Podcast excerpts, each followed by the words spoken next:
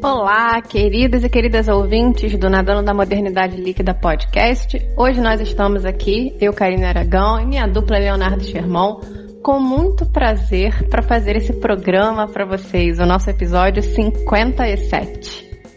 Eu e Karine estamos em nossas casas aqui em Niterói e pedindo a vocês que sentem o dedo. Opa! Já aproveitando os clichês do programa. Enfia o dedo aí e dá um like para nós, que isso ajuda a nossa divulgação. Dá aquele like gostoso, aquele coraçãozinho, favorita a gente no tocador que você escolheu Opa, para. tocador. A gente não vai conseguir ter programa assim, Karine. Assim não dá. Nós estamos assim porque hoje o nosso programa trata da pornografia. Na primeira parte, nós conversamos sobre se há pornografia demais nos nossos dias. Tratamos também dos impactos que a pornografia tem na sexualidade. E na nossa segunda parte, no E Agora José, nós conversamos sobre se é possível ter uma sexualidade saudável. Vamos mergulhar Vamos. numa banheira de espuma? Oh, vamos.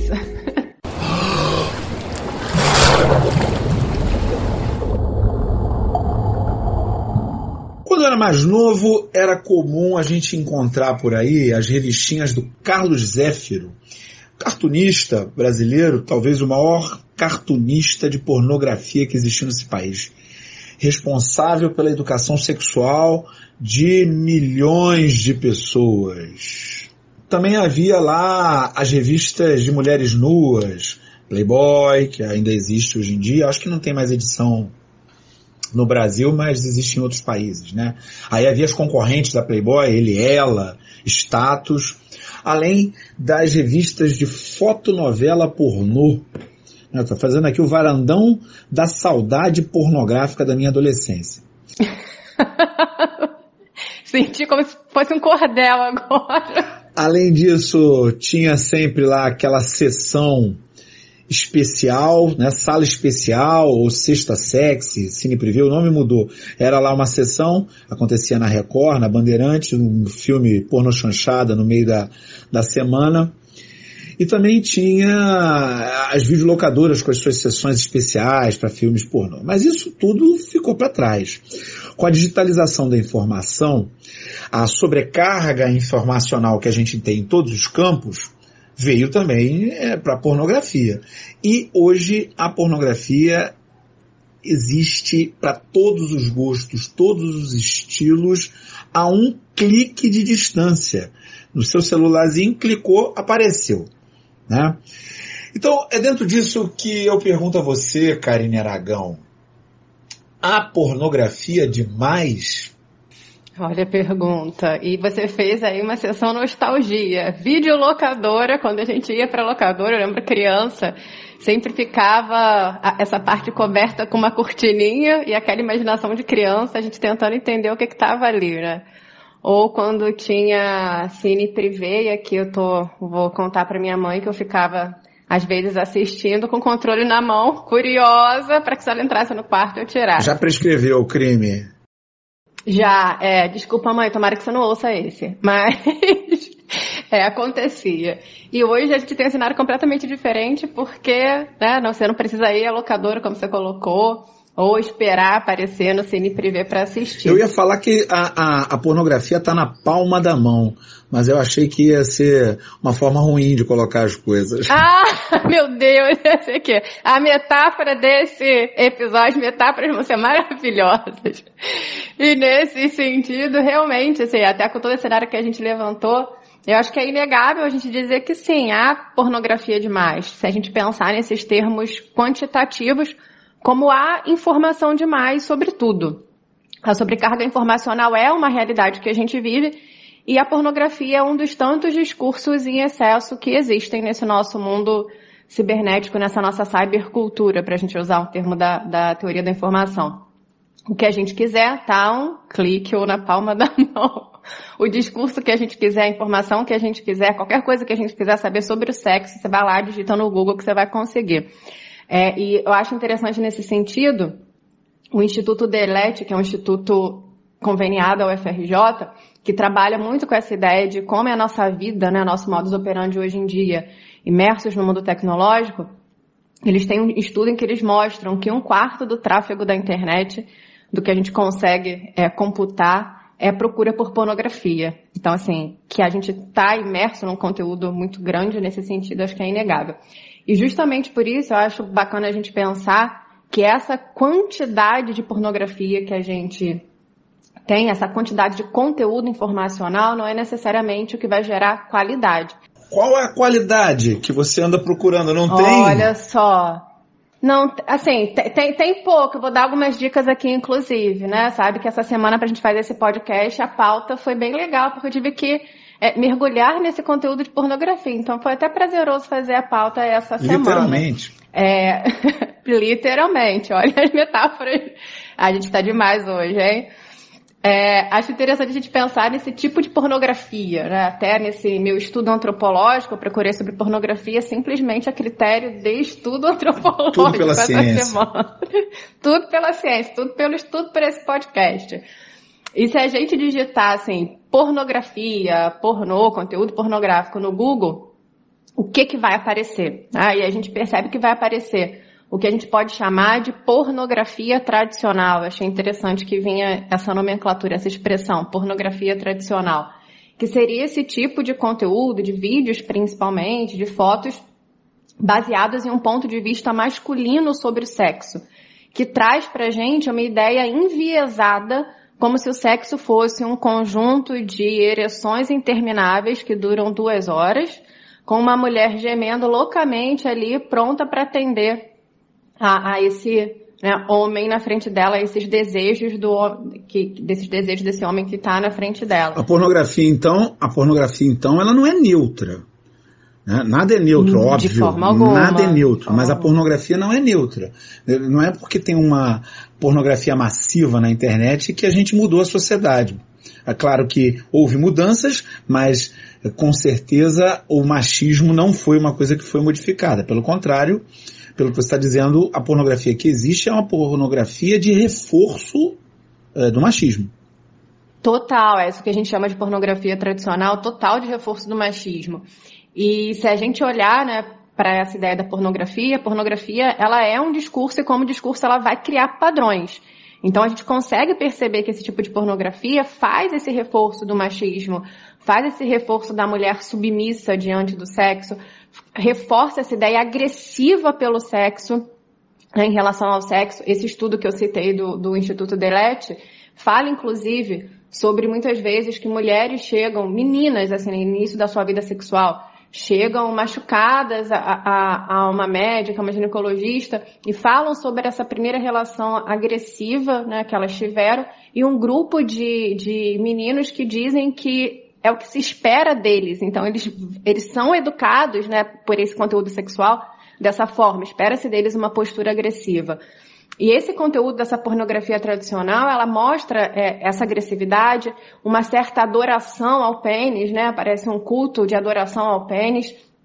E pensa muito no sexo como uma certa performance, como uma certa encenação, com um certo desempenho. Até uma palavra que a gente usa muitas vezes para conteúdo laboral, para trabalho, é utilizada para definir o que, que, é o que, que vai medir o sexo, né? Como o sexo deveria ser, esse desempenho que não é nada natural a algo que deveria acontecer num fluxo de ritmo instintivo dos e corpos. E aí a gente tem um, um dos grandes problemas, talvez, da, do uso da pornografia, né?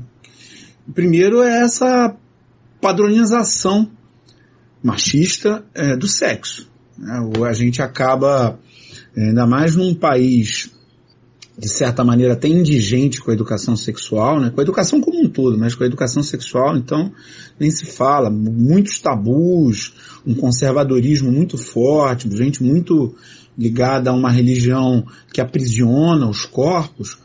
Aí o sujeito vai, entra em contato com uma forma de sexo enviesada, como você disse.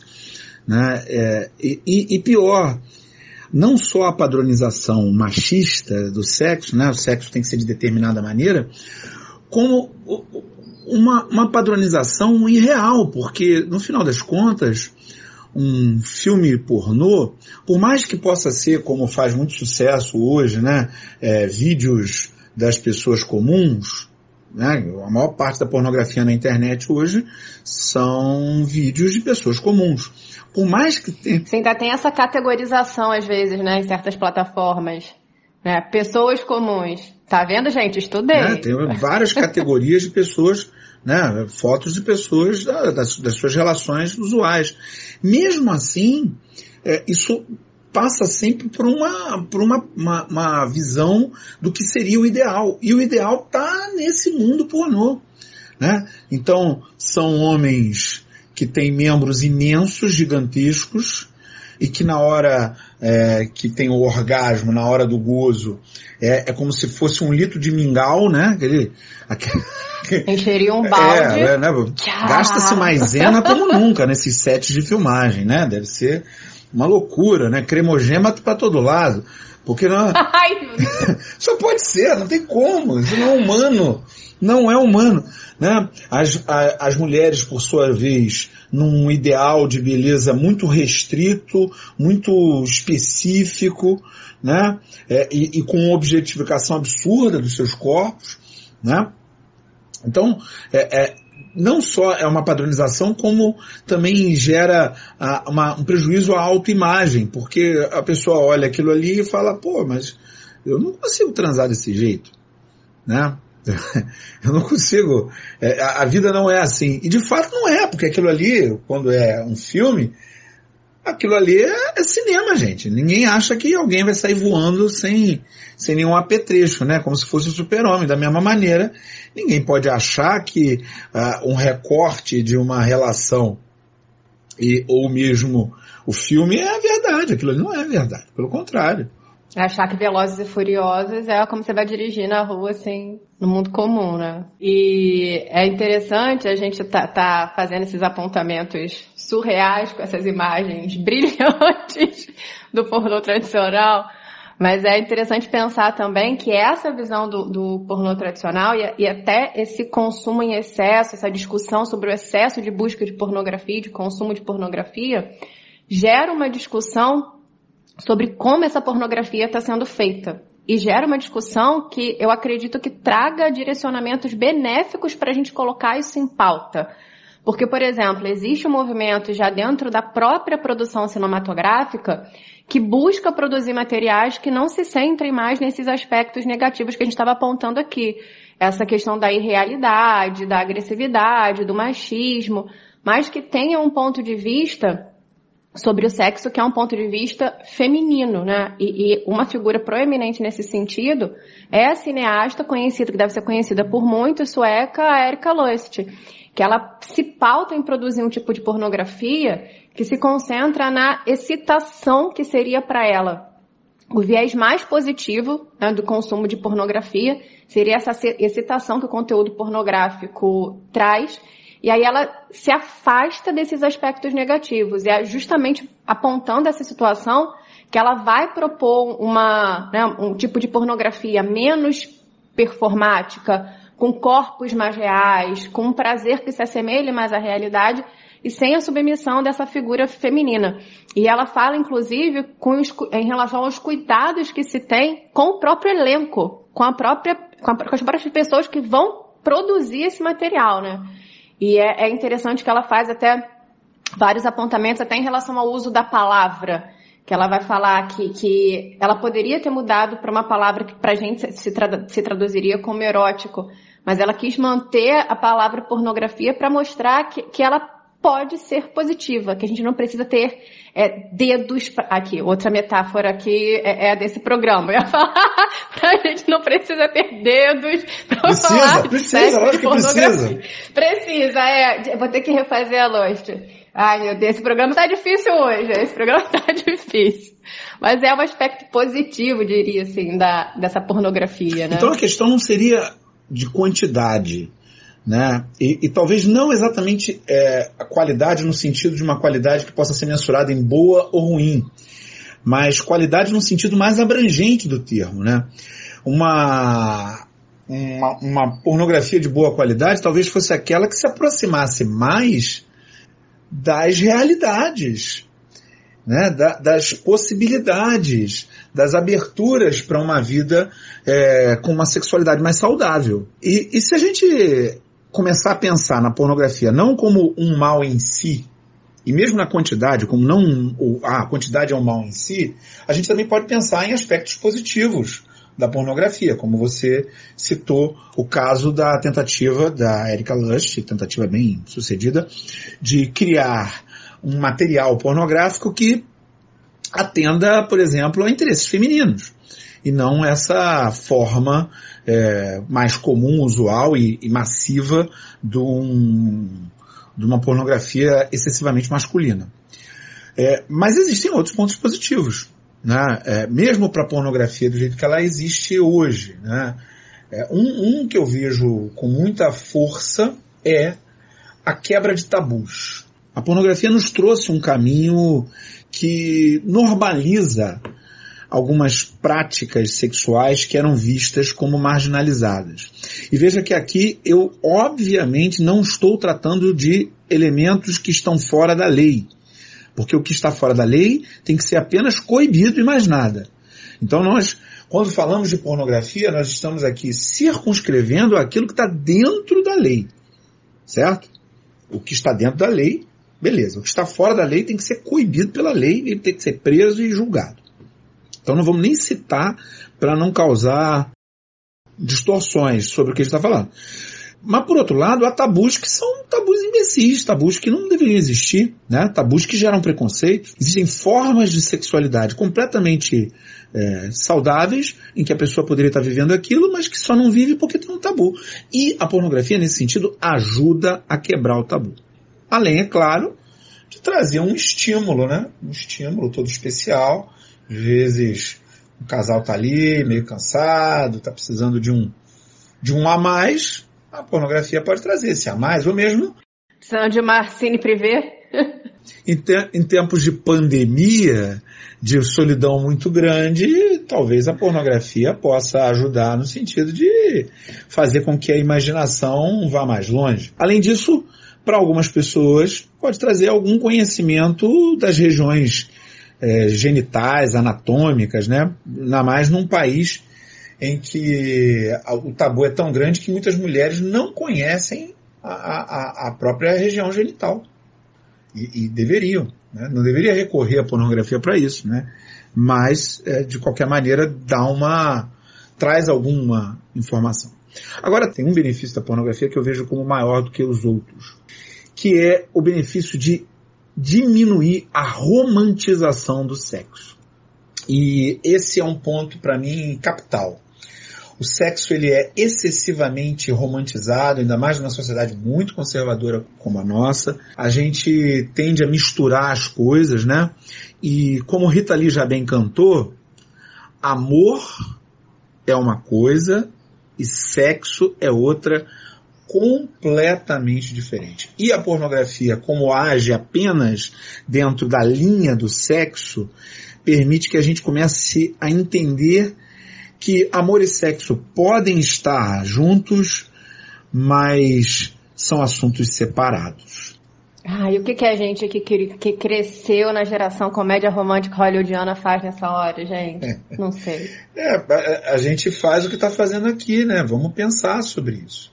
Agora, também isso não serve dizer que a pornografia tem impactos positivos, não significa não apontar elementos negativos importantes, sendo que a gente pode apontar aí pesquisas que, a, que dizem que a gente tem uma geração hoje no planeta que está cada vez fazendo menos sexo real. Agora na pandemia, então, nem se fala, né? O surgimento de dificuldades na relação sexual em função de imagens equivocadas trazidas pela, pela indústria. E, é claro, o vício.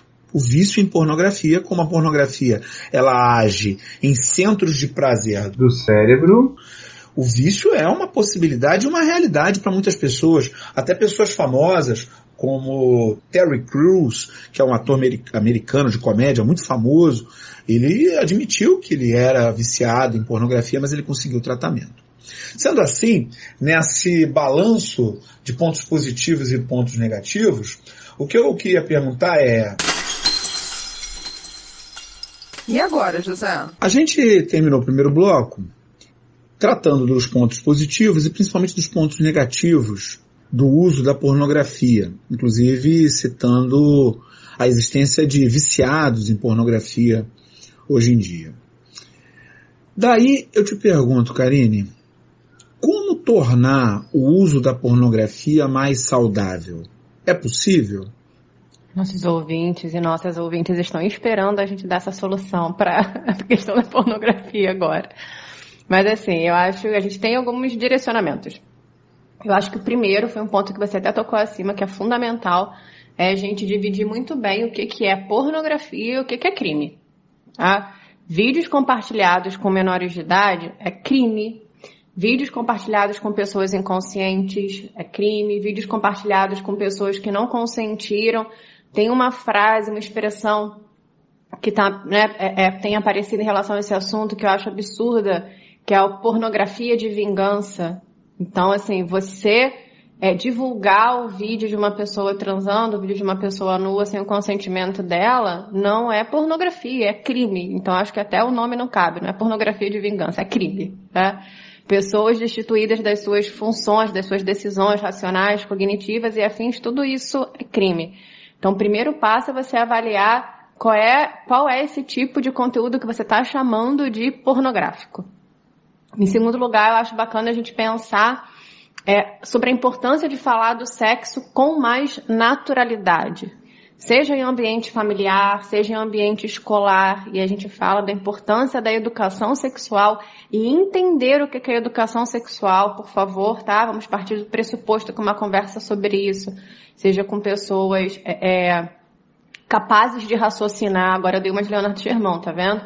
Pessoas capazes de raciocinar sobre o que é isso, né? Por favor, agora eu fui um ponto áspera, mas é porque esse assunto é muito sensível para mim quando alguém quer falar sobre isso, ter o menor entendimento da questão.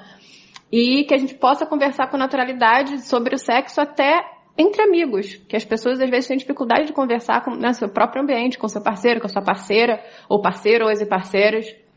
É interessante porque eu converso sobre sexo é, muito mais facilmente com as minhas amigas do que com os meus amigos. Isso é interessante. E eu não sei se para os outros homens é assim, mas entre homens não é comum que se converse sobre sexo, senão para falar sacanagem. Aí tem, muito. Né? Esses grupos de WhatsApp que tem pessoas que parecem que passam o dia inteiro só vendo pornografia. Né? Um, ainda bem eu já não faço mais parte de nenhum desses grupos, porque eu ando com aquele botão na rua. Quer sair de algum grupo de WhatsApp? Fale comigo. Porque eu tenho várias maneiras, já saí de vários. São raros os grupos de WhatsApp nos quais eu estou inserido. Mas havia alguns grupos em que a quantidade de vídeos e fotos pornográficas era um absurdo, um absurdo. Mas inversamente proporcional à conversa sobre sexo. Conversa real sobre sexo. Né? É, assim, senti isso, pensei isso, é, brochei aqui, é, transei, não estava com vontade, é, enfim, tudo que acontece. Não foi legal, é, tá, todo, tá difícil lá em casa, ou tá muito fácil, ou tá muito bom, tá ótimo, sabe? Pô, encontrei uma parceira maneiríssima, a vida tá muito boa. Não tem essa conversa, não tem nenhuma conversa. É, e já com as mulheres costuma acontecer. Não é também comum, não, mas acontece. É, eu diria que é uma conversa é, um pouco mais tímida. É, e aí eu, é, eu, tenho pessoas com quem eu converso com mais liberdade, mas a maioria tem um, uma certa ressalva ainda para falar de maneira muito aberta. Não é comum entre os grupos de mulheres compostos por mulheres que a gente tenha essa propulsão de conteúdo pornográfico que a gente até fala no universo feminino, que são grupos que pingam, né, de tanto conteúdo que passa ali. E isso ocupa até o espaço de uma conversa, né? Ocupa muito o espaço de uma conversa. E é interessante que quando as pessoas começam a se incomodar com conteúdo pornográfico, porque realmente é muita coisa, duas coisas acontecem. Primeiro, se a pessoa que fala, ela é muitas vezes é, vista como um cara que está estragando a brincadeira. O chato. É, esse é o primeiro ponto. E o segundo, a, a, a, quem está se incomodando acaba, em vez de falar que aquilo ali está demais e, e que está incomodando a ele, se utiliza da desculpa das crianças. Pô, a minha filha vai pegar o meu telefone. Como é que vai ser? Meu filho vai pegar. Mas não é o filho, é você que não quer ver pornografia 24 horas por dia no seu, no seu celular. É mais do que normal, natural e até saudável que você coloque a sua sexualidade dentro de um campo da sua vida, como existem outros campos. E é como se você tivesse que ter uma justificativa para não ter que ficar consumindo pornografia 24 horas por dia. É, acho que existe essa, essa confusão. E justamente para a gente limpar um pouco dessa confusão, eu diria que é importante falar sobre sexo, a gente conversar sobre sexo para ter essa é uma vivência mais saudável. Até para a gente entender, como você trouxe agora, o que, que seria, por exemplo, é uma masturbação saudável, né, que funcione para o seu conhecimento, para o autoconhecimento, para você perceber o seu corpo, e o que, que seria um consumo de pornografia, de uma, uma, uma, masturbação que virasse um vício, que ocupasse uma quantidade de horas é, enorme no seu dia a dia, que ocupasse uma, é, que, de, que tivesse uma importância no seu dia a dia tamanha, né, que você, por fazer isso várias vezes, de liberar uma quantidade de dopamina enorme, quando você olha para o mundo real, ele perde a graça, porque seu corpo quer aquela quantidade de dopamina da excitação que você tá ali continuamente. A gente só entende que isso é um, que quando isso se torna um vício é quando a gente conversa sobre esse assunto. Só quando a gente é, verbaliza, né? Quando a gente começa a, a, achar que isso não é automático. Pelo contrário, né? Que, que é preciso é, trocar uma ideia sobre isso. E talvez o que a gente tenha que fazer é afastar do sexo a lógica de consumo. Do sexo como um todo, não só da pornografia. Né? Do sexo como um todo essa ideia de que a gente consome. Afastar do sexo essa ideia, essa lógica do consumo, de ter que ver muito, que leva a muita masturbação, que, que é, você tem que transar com, tem que transar com muito. Sair dessa lógica de consumo e pensar em prazer, pensar em bem-estar, pensar em saúde, né? Porque o sexo é uma dimensão fundamental da existência. E se a gente abandonar a lógica do consumo e começar a pensar na gente, no que nos faz bem mesmo, no que nos, nos constrói e nos constitui como pessoa, talvez a gente tenha aí um caminho para mensurar melhor o que, que deve entrar na nossa vida e deve servir para que a gente se estimule e, e, e tenha uma vida legal no campo sexual e aquilo que tem que ser rejeitado, aquilo que nos ofende e que que está demais, né? E que tem que ser tem que ser controlado por nós mesmos, né? Esse é um pensamento que serve para praticamente todos os nossos prazeres, né? Se a gente fizer uma analogia com alimentação, também tem alimentação gostosa, bacana, alimentação que você, pô, você vai comer aquele prato e vai se sentir muito, muito, muito, muito bem, mas também não dá para você viver de pudim de leite por mais que pudim de leite seja uma delícia. Não dá para viver de ovo de Páscoa.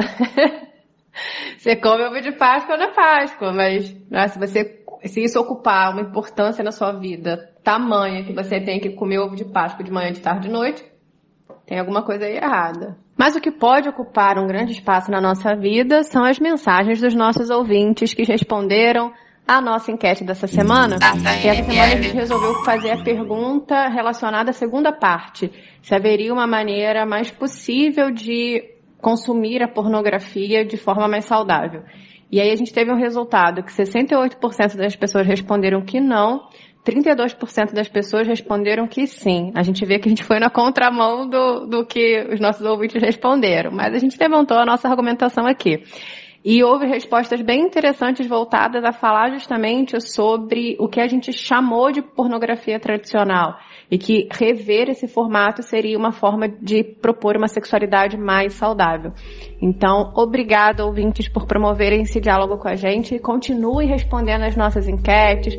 Mandem mensagens pra gente, que a gente adora dialogar com vocês. E mandem mensagens pra gente dizendo se tem consumo saudável, se você consegue fazer um consumo saudável. Não precisa ser você. Deem dicas. Tô... Deem dicas. Não precisa ser você, pode falar em nome de um amigo, né? Não, eu não sei, mas o meu amigo. Mande lá a sua mensagem que a gente lê aqui com todo prazer. Com todo prazer. então, com muito prazer, a gente conclui esse NML 57. E agora eu só posso te perguntar uma coisa, Karine. Foi bom para você? Foi ótimo. Agora eu vou terminar, vou abrir um livro da Hilda Hilst aqui para embarcar no universo pornográfico. Beijos, ouvintes, e até semana que vem. A gente se vê com um novo assunto. Valeu, galera. Fora de brincadeira, cuidem-se. A situação nunca foi tão grave. Máscaras, ventilação e distanciamento. E até semana que vem.